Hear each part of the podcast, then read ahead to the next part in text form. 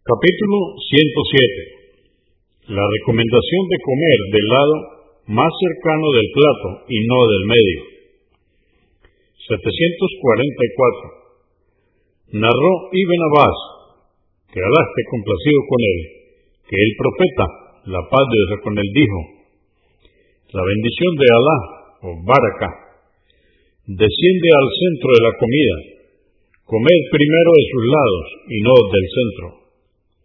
Abu Daud, 3772, At-Tirmidhi, 1806, Ibn Maya, 3277.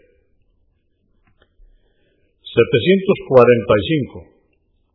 Abdullah ibn Busr, que Alá esté complacido con él, dijo, el profeta, la paz de Dios con él, tenía una gran bandeja llamada lucero, entre comillas, que debía ser transportada por cuatro hombres.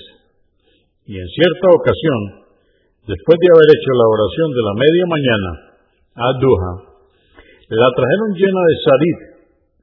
Sarid es una comida a base de pan con caldo y carne.